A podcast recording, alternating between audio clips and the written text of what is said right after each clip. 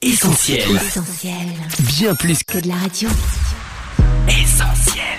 365, une année de dévotion, Yanis Gauthier. Vendredi 11 novembre. Soyez obéissants. En réalité, ce sont vos torts qui dressent une barrière entre vous et votre Dieu. Ce sont vos propres fautes qui le poussent à tourner la tête pour ne pas vous écouter. Ésaïe chapitre 59, verset 2. La Bible nous dit que nous sommes sauvés par grâce, mais elle nous engage également à marcher en conformité avec la volonté de Dieu, car la désobéissance restera toujours un obstacle entre lui et nous.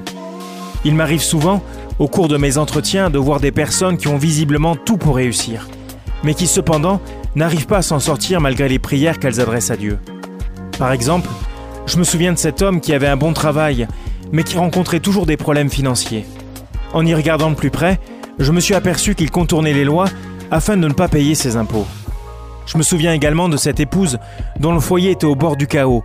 Et là encore, en discutant avec son mari, j'ai pu m'apercevoir d'un secret qu'elle s'était gardé de nous révéler, celui qu'elle avait l'habitude de le battre. L'obéissance restera toujours la clé universelle pour demeurer en contact avec Dieu. Il se réjouit de nous bénir et d'exaucer nos prières lorsque nous lui sommes agréables.